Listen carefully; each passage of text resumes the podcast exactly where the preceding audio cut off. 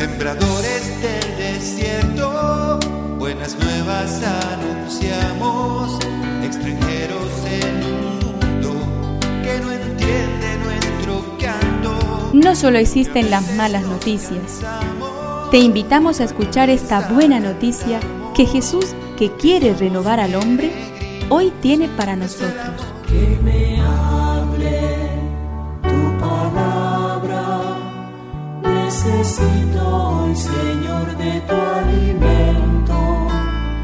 Hoy en todo el mundo se escuchará esta palabra.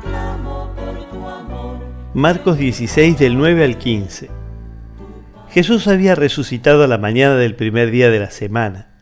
Se apareció primero a María Magdalena, aquella de quien había echado siete demonios.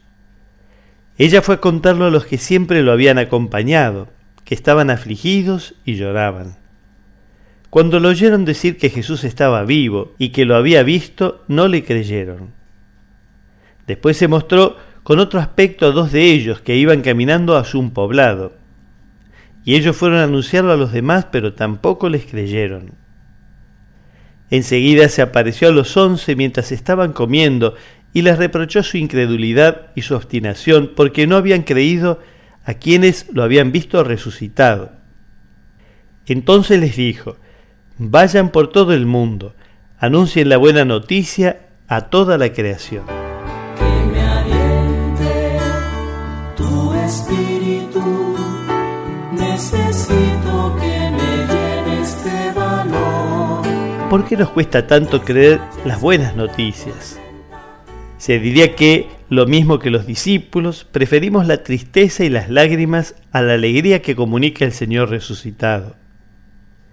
Lo que Jesús reprocha a los suyos y de paso a nosotros es la falta de confianza, la resistencia a dar crédito a la buena noticia de que hemos sido rescatados del sinsentido y de la muerte por su presencia viva entre nosotros.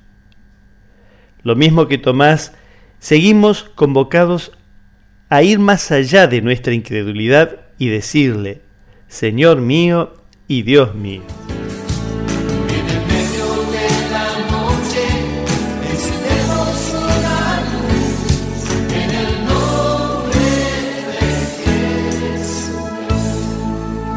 Es una contribución de la parroquia catedral para este tiempo en que Dios quiere renovar a su pueblo.